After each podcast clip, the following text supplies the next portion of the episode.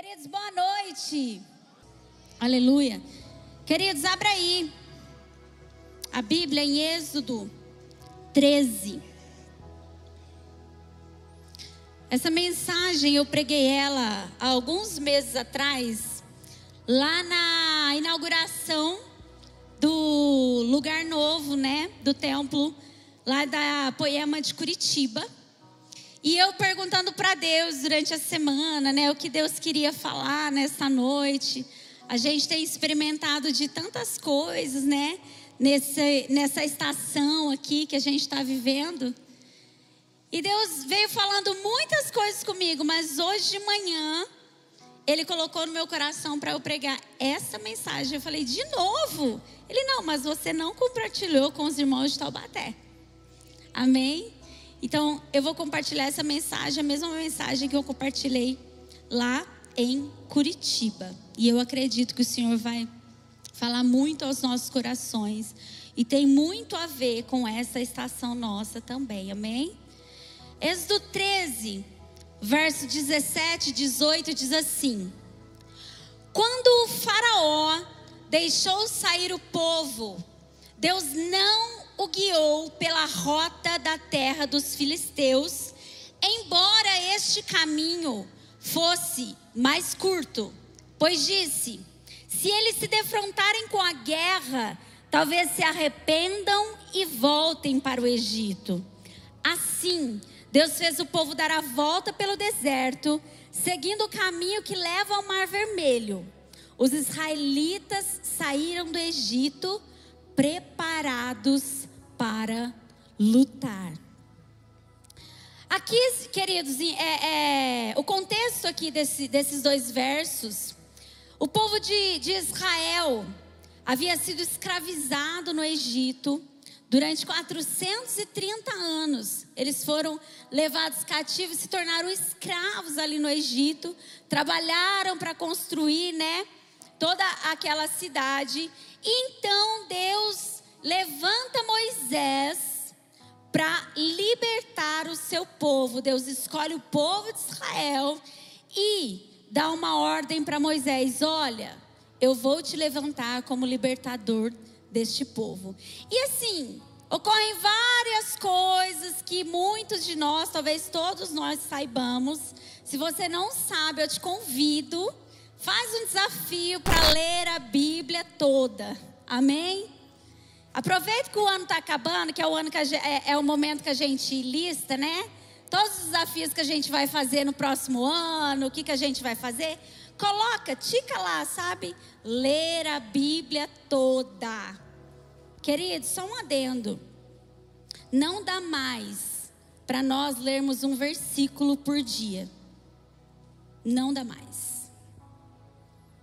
A palavra do Senhor diz que a verdade liberta. E o mundo está precisando conhecer a verdade. E a verdade, ela é uma construção de coisas. Ela não é uma parte isolada. Repete comigo, um texto fora de contexto é um pretexto para virar uma heresia. E é o que a gente tem visto muito por aí. Só um adendo aí, já coloca lá no seu desejo e coloque em prática, tá? Eu sei que chega agora dezembro, a gente vê que não colocou metade do que fez, né? Mas em nome de Jesus, Deus vai dar graça. Voltemos aqui. Então Deus levantou é, Moisés para libertar o povo dele do Egito, para levá-los para Canaã. Mas queridos, só uma coisinha.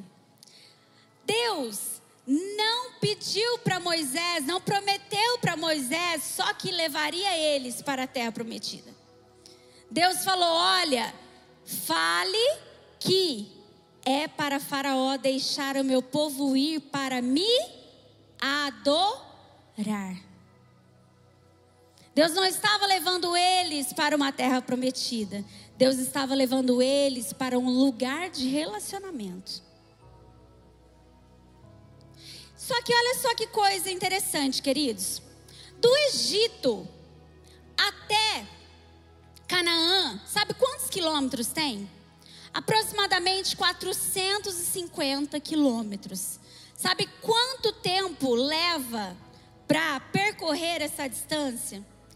Aproximadamente aí um mês. Como eles estavam em muitas milhares de pessoas, provavelmente aí próximo a 40 dias, certo? Só que a gente sabe, quem conhece a história sabe que eles levaram 40 anos. Só que vamos ver aqui, voltar aqui e ler de novo esse verso. Diz assim, ó: Quando o faraó deixou sair o povo, esse deixou sair foi depois de todas as pragas, depois de tudo que aconteceu, até que ele deixou, fala: "Pode ir. Pode libertar, vai, deixa esse povo ir adorar o Deus dele". Quando o faraó deixou sair o povo, Deus não o guiou pela rota da terra dos filisteus. Quem não guiou o povo de Israel pela rota foi Moisés? Sim ou não? Quem não guiou? Deus. Deus não guiou pela rota dos filisteus, embora este fosse o caminho mais curto. Queridos, olha só que coisa interessante. Eles levariam somente quase 30 dias para chegar aonde Deus queria que eles chegassem. Só que Deus não quis, Deus não quis. Não foi Moisés, não foi o povo. Deus não quis que eles fossem pelo caminho mais curto. Pensa você se você é Deus. Por onde é que você gostaria de ir? Pelo óbvio caminho mais curto. Gente, presta atenção. Se eles fossem pelo caminho mais curto, quem está com a Bíblia de papel aí? Ô, pastor José, empresta a Bíblia de papel aí rapidinho. Gente, olha isso aqui. O Velho Testamento, a maior parte dele, foi escrito na travessia do deserto. Escrito na travessia, não, foi escrito para narrar a travessia do deserto. Gente, imagina só o tamanho que seria a Bíblia se eles tivessem percorrido só em um mês. Todo mundo ia ler a Bíblia em 30 dias. Para para pensar, gente. Agora, se era mais fácil, por que é que Deus não quis que eles fossem pelo caminho mais curto? Está no texto, olha aí. Por isso que eu falo que não pode ler um versículo sozinho, ó. Se eles, pois disse, Deus falou para Moisés, ó, se eles se defrontarem com a guerra, talvez se arrependam e voltem para o Egito. Queridos, o caminho mais curto, ele se chamava a rota ou caminho dos filisteus. Quem eram os filisteus? Os filisteus, eles continham muitos gigantes. Lembra Davi, Golias? Lembra Golias? Golias era filisteu. Então, ele, filisteu era um povo que era muito temido nas guerras por conta dos gigantes que eles continham. Então Deus disse o que? Olha, não leve eles pelo caminho mais curto. Porque se eles defrontarem com uma guerra, pode ser que eles se arrependam e eles queiram voltar. E Deus fez o que então? Assim, Deus fez o povo dar a volta pelo deserto, seguindo o caminho que leva ao Mar Vermelho. Queridos, por que será que Deus fez isso? Olha só o paradoxo, vamos lá. O caminho mais curto levava eles ao quê? Para uma guerra, certo? Os filisteus, eles se deparariam com uma guerra. No entanto, o caminho mais longo levaria, levaria eles até onde? Até o mar vermelho. Vira aí pro teu irmão e fala: Deus não é gente, não ele queria livrar o povo, por que que levou para o mar vermelho? Já que teria obstáculo de qualquer maneira. Sabe? O caminho curto levaria para uma guerra. E olha só que coisa interessante, o verso diz que eles saíram preparados para guerrear. Vocês não acham que talvez, eles saíram preparados para guerrear, talvez não seria mais fácil eles enfrentarem o caminho ali para a guerra? Mas a Bíblia diz que Deus conhece o coração. E Deus disse que talvez eles se arrependeriam. Agora vira por mão do seu lado e fala: Deus não é gente, não. Ô gente, o que é que o povo fez na hora que chegou em frente ao Mar Vermelho? O que, que eles falaram? Por que é que você trouxe a gente até aqui, Moisés? Você trouxe a gente até aqui foi para morrer? Melhor era a gente voltar para o Egito. Melhor era a gente estar lá. Morrer lá no Egito. Ou seja, de qualquer maneira, eles se arrependeram. Você fala, Mira, mas então, Deus, Deus não sabia? Deus sabia. Mas Deus sabia porque é que estava levando o povo de Israel pelo caminho mais longo. Vamos ver algumas considerações sobre esse caminho mais longo aí.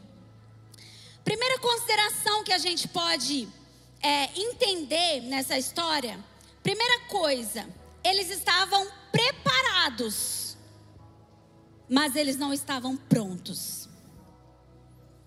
O verso diz que eles saíram preparados para a guerra, mas eles não estavam prontos para aquilo.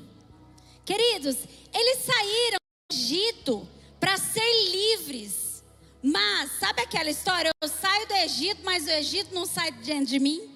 Eles saíram para ser livres, mas eles ainda estavam acorrentados pela escravidão lá dentro deles. Pensa, eles cresceram ali, viveram ali, não sabiam ter liberdade, eles não conheciam Deus de verdade, só conhecia Deus pelo que os pais deles falavam. Eles não tinham relacionamento com Deus, sabe?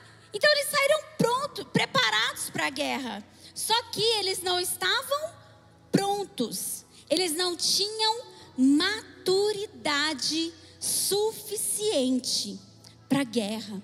Entenda uma coisa, queridos: a guerra, eles teriam que fazer com as próprias mãos. Se eles se deparassem com uma guerra, quem é que ia ter que lutar? É óbvio que Deus faria, Deus fez tantas vezes, não é? os exércitos se confundirem, 300 matarem milhares. Deus faz. Mas eles teriam que fazer.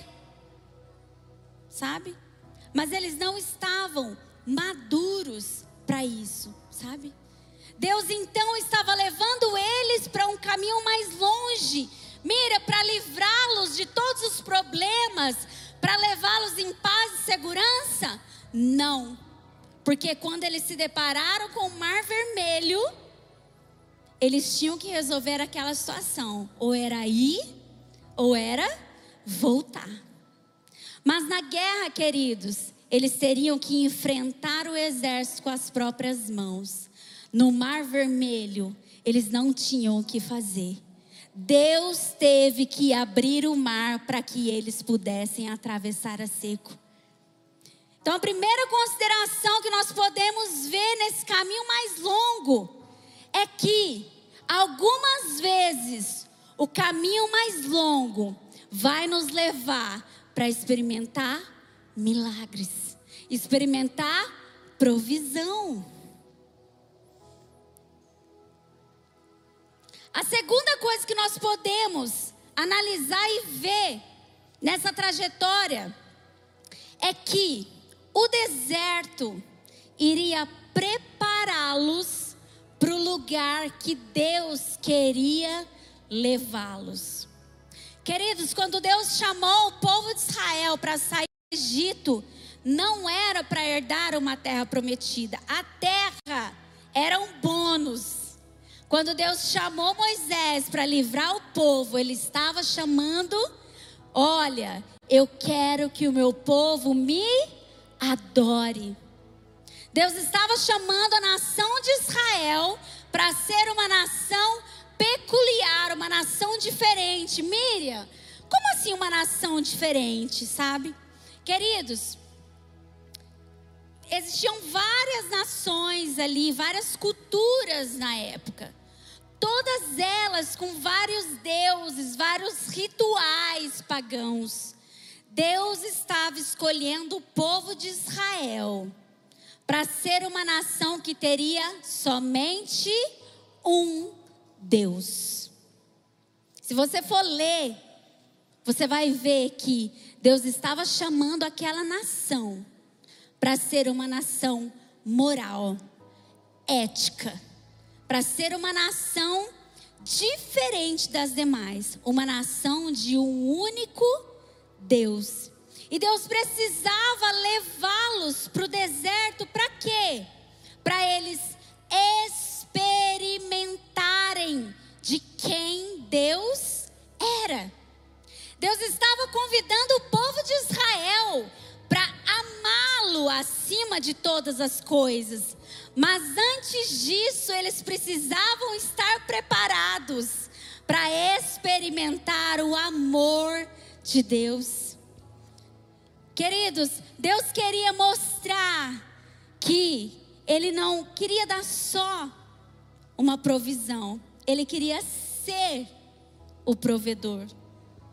Sabe? O que fez Abraão sair da parentela dele, o que encheu os olhos do coração quando Deus chamou Abraão. Eu não sei se você, se você for ver a história de Abraão, queridos, quem foi chamado para ir, né, para Canaã foi o pai de Abraão. Mas ele parou no meio do caminho, porque no meio do caminho até então tinha provisão, tinha vegetação, tinha água, logo tinha que comer o que beber. A partir daqui, dali em diante, teria deserto. E aí o pai de Abraão ficou até morrer. E aí é quando Deus chama Abraão fala: Abraão, sai da tua parentela, que eu vou te levar para uma terra. Deus não falou para Abraão aonde é que ele iria levá-lo. Deus ia mostrando dia após dia. A terra, não. Deus ia mostrando que ele era um Deus provedor. E crendo que ele era um Deus provedor, Abraão experimentava do que? De provisão. A mesma história que se repete, queridos. Deus estava chamando esse povo para experimentar do amor dele, relacionamento com ele, para adorá-lo de todo o coração, para não adorar outros deuses, mas se eles fossem por um caminho mais curto, eles não teriam tempo suficiente de receber a tão desejada terra da promessa. E queridos, é triste ler a história e ver que Deus fez tantas coisas nesse deserto e chegou na terra prometida, o que é que a nação de Israel fez? Adorou outros deuses.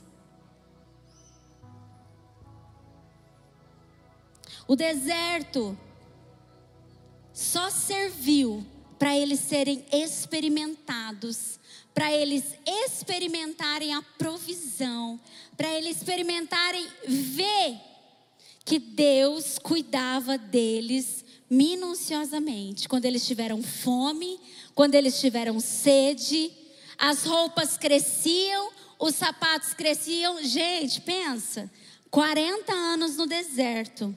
E eles não precisavam, a gente está precisando dessa benção, né, gente? Eles não precisavam trocar de roupa e sapato. Eles não precisavam se preocupar com o frio, porque Deus enviava nuvem de calor.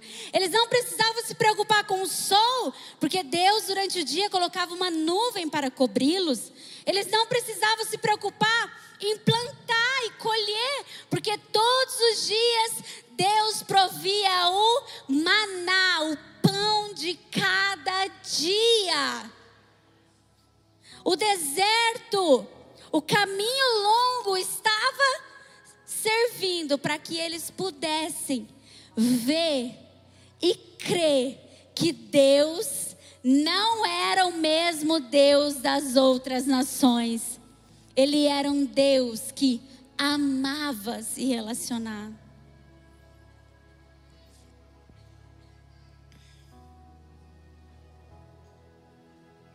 Queridos, nós podemos possuir muitas coisas. Mas se nós não formos possuídos por Deus, até mesmo aquilo que Ele nos deu, nós podemos perder.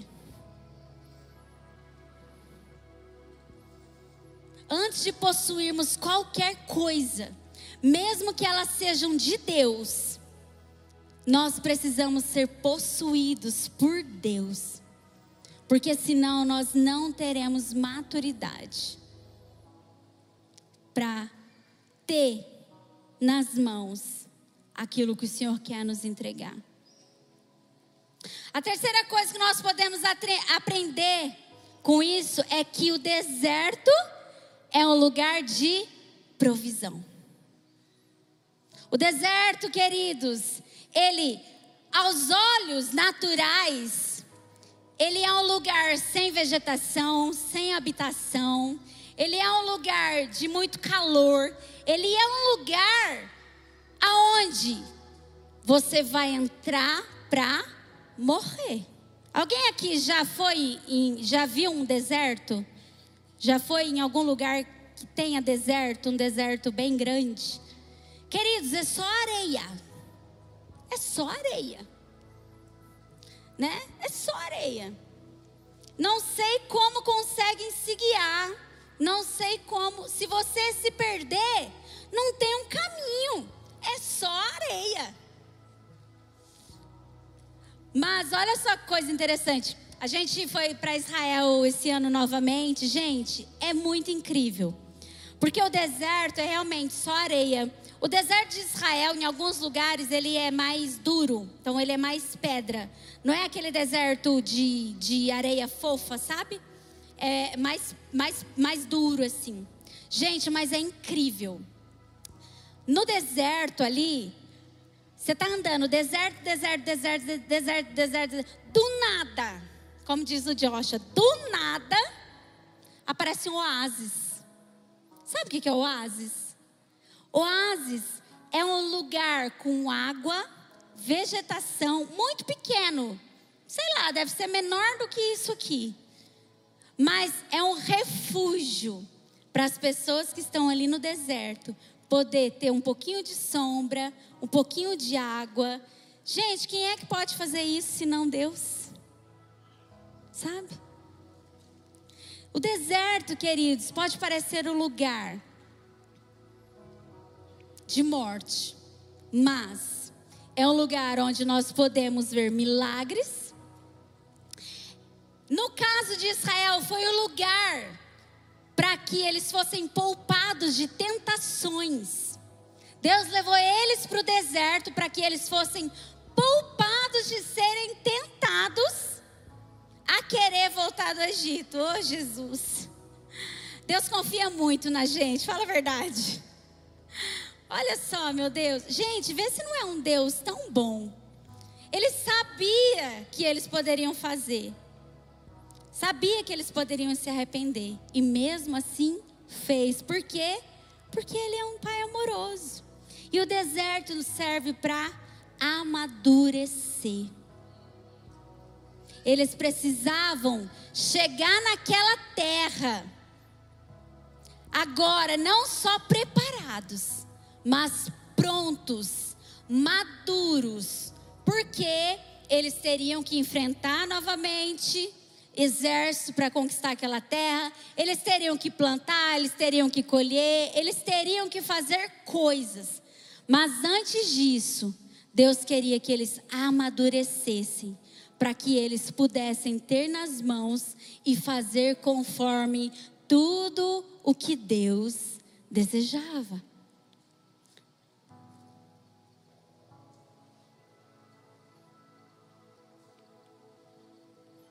Queridos, o que teria acontecido se eles fossem pelo caminho mais curto?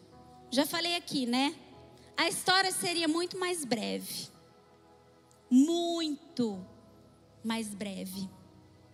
Outra coisa, toda aquela geração que saiu do Egito teria entrado na terra prometida.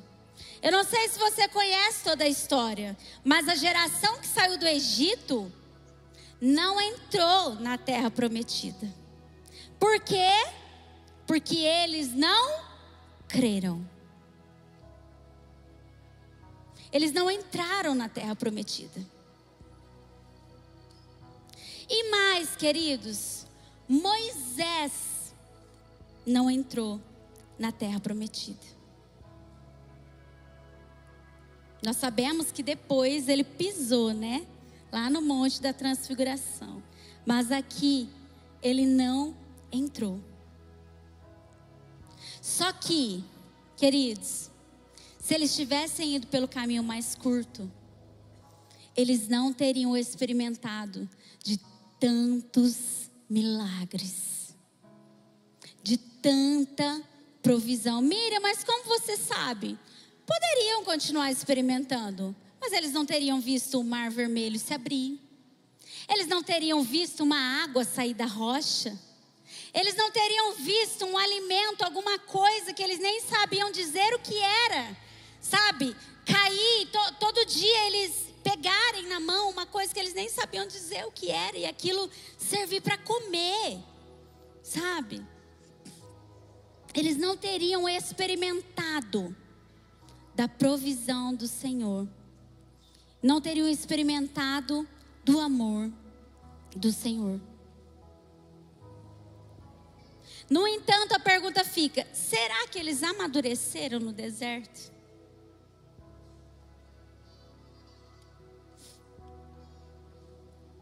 Sabe, queridos, é... acho que antes de ontem, se eu não me engano, eu o Joshua gosta de jogar um joguinho. Quem é pai e mãe de filho mais novo vai conhecer. Aquele joguinho que tem, que tem um menininho do skate, como que chama mesmo? É. Ah? Subway Surf? Isso. Tem o dos Minions, tem vários também. É, mas o mais famosinho é o Subway Surf, que é um menininho que tem um skate e aí, provavelmente, ele tenha matado a aula, né? É, isso é que eu entendo. Porque tem o, o, o cara correndo atrás dele, que eu acho que deve ser o inspetor da escola, ou algum guarda, alguma coisa. Não, mas ele gosta de pichar, né? Ele é vândalo, né? Verdade. É verdade. Só que, no meio do caminho, ele tem que ir pegando moedas e conforme ele vai pegando moedas, ele vai ganhando coisas, vai passando as fases, sabe? E aí, daqui a pouco, há uns dois dias atrás, eu tô olhando o Joshua jogar e o Joshua, gente, ele é muito bom. Eu não sei como consegue. Ele é muito bom. Eu tô olhando ele jogar e ele desviando das moedas. E desvia da moeda. E desvia da moeda desvia, daqui a pouco morre, volta lá atrás, vai, desvia, desvia da moeda. Eu falei, mas filho, o jogo não é para pegar a moeda? Ele falou, não, mamãe, esse jogo aqui agora é no coin. Falei, oi? Ele é, mamãe, no coin, não moedas. Eu falei, mas onde você viu isso? Ele, ah, é um jogo novo? Eu, não, filho. O jogo é para pegar a moeda. Ele, não, mamãe. É muito chato. Agora é no coin, é mais legal. Eu falei, mas filho, você está jogando e você não está passando de fase. O legal de jogar um jogo é ganhar. O legal de jogar um jogo é você passar de fase. Ele, não, mamãe, esse jogo aqui é mais legal. Eu falei, não, filho, é o mesmo jogo. Vocês mudaram a regra. E ele, né, no coin. Não, mamãe, agora a regra é no coin. Eu, não, filho, a regra não é no coin. A regra do jogo é para pegar moedas. Você está vendo que você está perdendo porque você não está pegando moedas? E na hora eu falei, gente, e não é que no jogo da vida muitas vezes a gente é assim?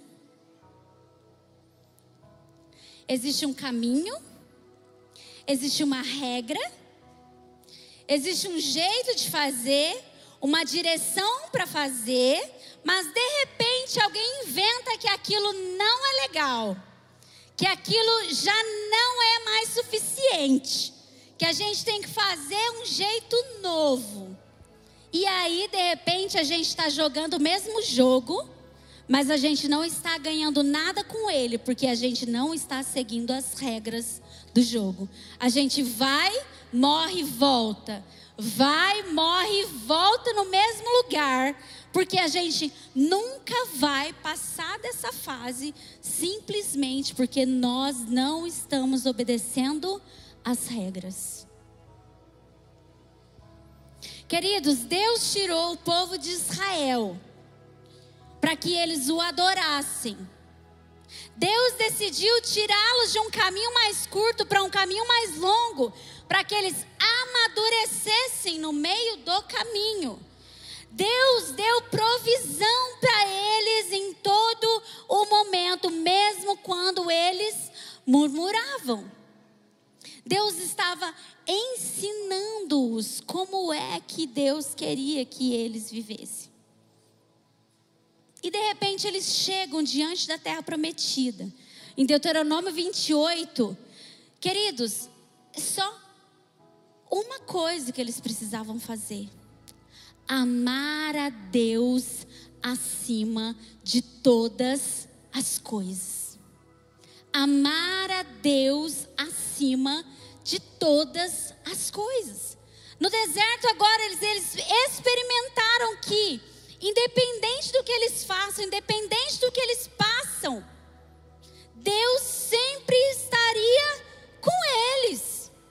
Deus esteve com eles em todo momento. E aí Deus pede para eles: olha, agora vocês têm a morte ou a vida. Se vocês me obedecerem, vocês terão vida, eu serei com vocês, vocês serão uma grande nação, vocês não serão envergonhados, vocês não serão mais levados cativos.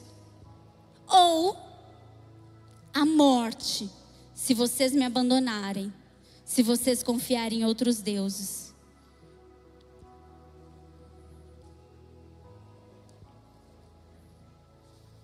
Queridos, a gente conhece a história, né? está aí a nação de Israel, espalhada por todo o mundo, aguardando o dia em que o Messias virá para ser o rei deles verdadeiramente. Ou seja, mesmo experimentando de tantas coisas, eles ainda não conseguiram experimentar do amor de Deus. Queridos, o caminho mais longo, algumas vezes, vai servir para nos amadurecer. Mas não pense que, porque Deus está cuidando de nós, a gente pode fazer o que a gente quiser.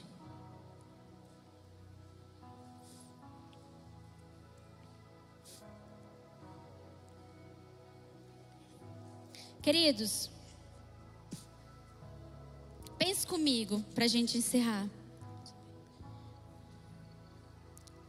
Se Deus estava pronto para abrir o um mar vermelho para eles, nesse caminho mais longo, imagina o que Deus não teria feito com o povo maduro lá na terra prometida.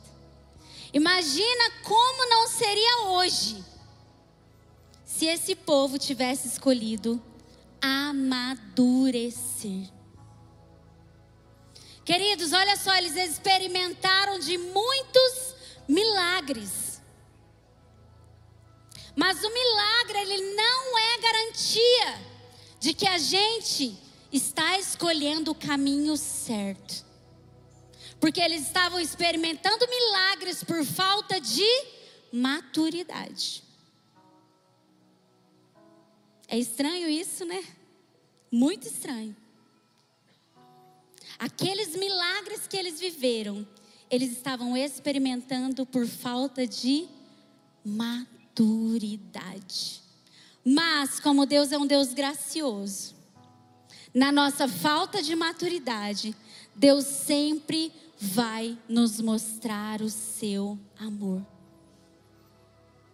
Até porque o Senhor, Ele não nos vê como nós vemos, Ele não age como nós agimos, Ele não faz como nós fazemos, sabe? Deus só precisa, Deus só quer nos mostrar que antes de nós o amarmos muito, nós precisamos nos sentir amados por Ele. Nós precisamos nos sentir amados por Ele. Enquanto nós não amadurecermos, talvez a gente fique ali, ó, em caminhos longos, longos, longos, longos. Queridos, olha aqui essa história. O caminho curto não era um atalho. O caminho curto era o caminho correto. Mas o caminho correto não seria suficiente naquele momento para que aquela nação fosse a nação que Deus queria. Então, mira, qual é o caminho certo?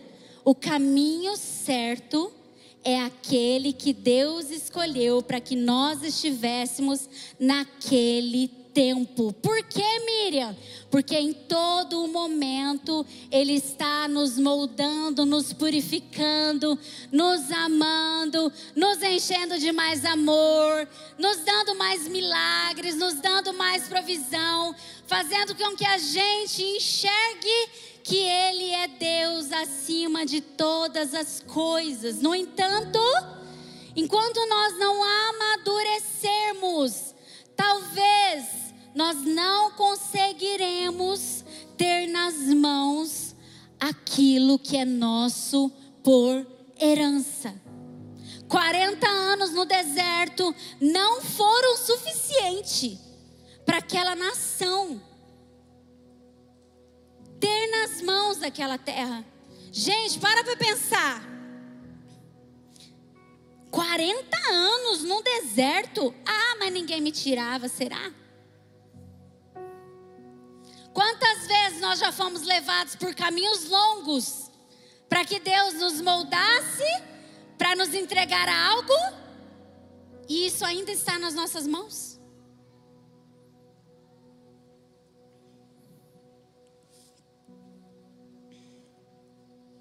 O caminho certo, queridos, nem sempre vai ser um atalho, nem sempre vai ser um caminho longo, nem sempre vai ser um caminho bom ou um caminho ruim. O caminho certo é o caminho que Deus quer nos levar. O caminho certo é o caminho por onde Deus quer nos direcionar. Até porque quando Deus se irou com o povo, falou: Eu não vou mais ir com vocês. O que, que Moisés falou? Por favor, eu não irei se você não for comigo. Queridos, independente do caminho que nós estivermos, Independente do tempo que nós estivermos passando, nós precisamos entender uma coisa. Este caminho é para que nós amadureçamos. Este caminho é para que nós experimentemos de Deus. Este caminho é para que nós nos tornemos não somente preparados, mas prontos para que quando tivermos nas mãos, a gente não vai mais deixar aquilo sair, a não ser que Deus queira nos levar para outro lugar. Não é isso que nós experiment estamos experimentando hoje? O Brisa pregou semana passada sobre isso. Deus nos entrega algumas coisas e talvez uma hora Deus vai pedir aquilo. E aí? Nós estamos em constante aperfeiçoamento neste caminho. A palavra diz que Jesus é o caminho, a verdade e a vida. Uma coisa basta, queridos. O caminho longo era para mostrar que eles precisavam amar a Deus acima de todas as coisas. E o caminho curto serviria para mostrar para eles que eles não deveriam amar a outros deuses. E nessa caminhada, nessa jornada na nossa vida, nós precisamos parar Deus, o que é que o Senhor deseja de mim? Só duas coisas continuam prevalecendo, queridos. O que Deus falou lá quando eles estavam para entrar: morte e vida. Se vocês me obedecerem, vocês terão vida. Se vocês não me obedecerem, eu não vou poder ser com vocês, vocês serão levados cativos, vocês vão perder tudo isso. Nós precisamos todos os dias entender Jesus. Por que é que eu estou nessa jornada? Para onde é que o Senhor está me levando? O que é que o Senhor quer me mostrar? Será que eu estou num caminho longo por falta de maturidade? Que o Senhor nos molde, que o Senhor nos amadureça e que o Senhor nos torne prontos para que quando vier qualquer coisa, porque não pense, queridos, que quando chegarmos na terra prometida as lutas vão acabar, pelo contrário. É um esforço muito maior.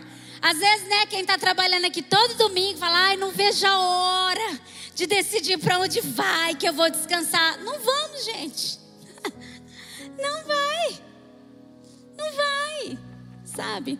Por quê? Porque ainda nós precisaremos continuar clamando ao Senhor por milagres. Talvez aos olhos humanos, ai, não sejam tantos milagres, né?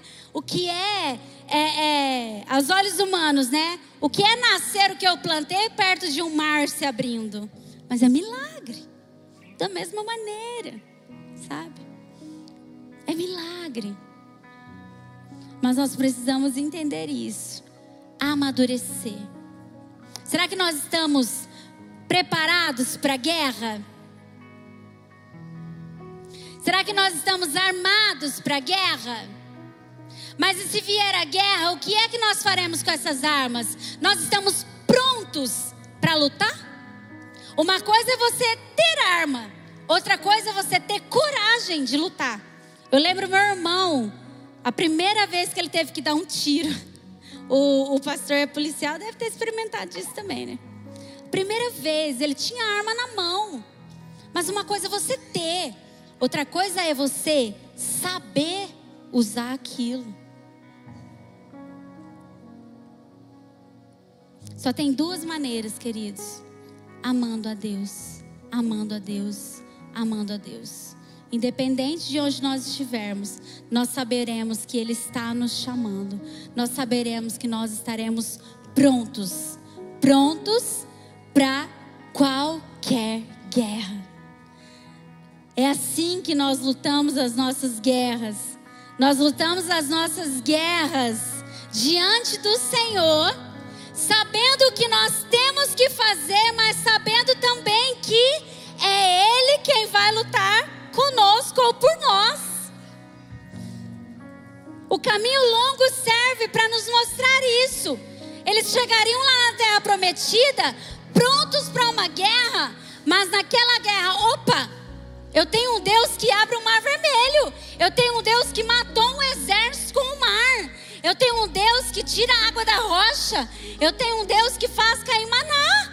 Ei, Deus, eu sei que o Senhor pode agora derrotar esse exército. Eu sei que o Senhor pode agora fazer brotar alguma coisa daqui. O Senhor não quer, não quer nos deixar prontos para uma guerra. Ele só não quer que nós fraquejemos diante da guerra. Ele só não quer que, diante de alguma circunstância, a gente pense: Talvez seria melhor eu ter ficado lá. Talvez seria mais cômodo. Talvez fosse mais tranquilo. Talvez eu tivesse isso, talvez eu tivesse aquilo, talvez eu tivesse aquilo outro, mas queridos, o Senhor, Ele não quer nos dar coisa alguma, senão o Senhor. Essa é a porção da nossa herança. A porção da nossa herança, a porção, a promessa do Senhor é: e eu estarei com vocês todos os dias. Todos os dias. Essa é a promessa do Senhor. Nós estamos prontos para isso. Para naquele dia nós sabemos o que fazer com as armas que nós temos nas nossas mãos. Nós precisamos buscar e amar ao Senhor acima de todas as coisas. Precisamos ver tudo que o Senhor tem feito. Precisamos experimentar disso. Para que a gente esteja pronto para qualquer circunstância, queridos. Coloque de pé nessa noite. Nós não podemos chegar diante de uma promessa e não saber o que fazer. Nós não podemos ter medo de usar as armas que o Senhor nos deu. Mira, que armas são essas? As armas mais poderosas que nós podemos ter é saber que o Senhor está conosco. Jejum, oração, adoração. O deserto estava ensinando aquele povo isso. Estava ensinando aquele povo que eles têm um Deus que os ama, mas que eles precisariam confiar nesse Deus que os ama muito, para que assim pudessem amá-lo de todo o coração. Jesus, como é bom saber que nós temos um Deus fiel, independente de qualquer circunstância, independente de qualquer situação Independente do que nós façamos, o Senhor é fiel, Pai. Independente do nosso nível de maturidade, o Senhor é fiel. Pai, em nome de Jesus, nessa noite eu peço que o Senhor nos mostre, Pai. Sabemos que estamos numa jornada. Sabemos, Senhor Jesus, que nós temos tantas coisas nas mãos Jesus, experimentar, podemos batalhar, podemos fazer. Mas se talvez, Senhor Jesus, a gente não esteja ainda experimentando, cremos que o Senhor está nos forjando para algo maior do que nós pensamos, imaginamos. A Sua palavra diz que o Senhor sabe os pensamentos que tem ao nosso respeito. Eles são pensamentos de paz e não de mal, para nos dar o fim que nós desejamos. Pai, que nós possamos, Senhor Jesus, amadurecer. Pai, nós estamos num tempo e num período que talvez pareça um deserto, a gente não sabe para onde ir, a gente não sabe o que fazer, a gente não sabe, Senhor amado, como fazer. Existem tantas expectativas, Pai, mas nós não podemos ser frustrados pelas expectativas Pai, em nome de Jesus, as nossas expectativas precisam estar no Senhor. Pai, que a Sua vontade seja estabelecida sobre as nossas vidas. Mas antes disso, Senhor Jesus, nos leve para um nível mais alto de amor, nos leve para um nível mais alto de dependência, nos leve para um nível mais alto de intimidade, nos leve para um nível mais alto de experimentar milagres, Senhor. Pai, em nome de Jesus, se talvez todos os dias a gente não consiga ver o teu agir, abra os nossos olhos, porque o Senhor a todo momento está cuidando de nós, Pai. Em nome de Jesus, esse é o desejo do nosso coração nesta noite. Que nós sejamos possuídos pelo Senhor, para que possamos possuir aquilo que o Senhor deseja nos entregar. Pai, amadureça a tua igreja, amadureça a tua noiva, nos prepara, Senhor, nos molde, Senhor, que nós sejamos prontos para aquele dia, Pai. Não nos deixe ter medo, Pai. A tua palavra diz que o verdadeiro fora todo medo. Pai, em nome de Jesus, coloque em nosso coração a certeza que nós estamos no caminho, porque o Senhor é o nosso caminho, Pai. Nós não temos para onde ir, nós não temos, Senhor Jesus, para onde ir. Pai, não temos para onde ir, porque só o Senhor tem as palavras de vida eterna. Senhor, nós não podemos sair daqui se o Senhor não for conosco. Mas, Pai, não nos deixe pensar, Senhor Jesus, que estamos só vagando. Pai, em nome de Jesus, nessa noite nós queremos sair daqui crendo que nós estamos no caminho experimentando do Senhor, Pai, todos os dias da nossa vida. Todos os dias, Pai, em nome de Jesus.